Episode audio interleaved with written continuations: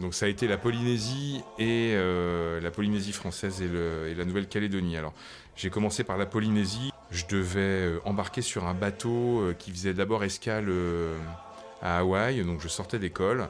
J'avais choisi un navire pour un an dont le port base était la Nouvelle-Calédonie, Nouméa.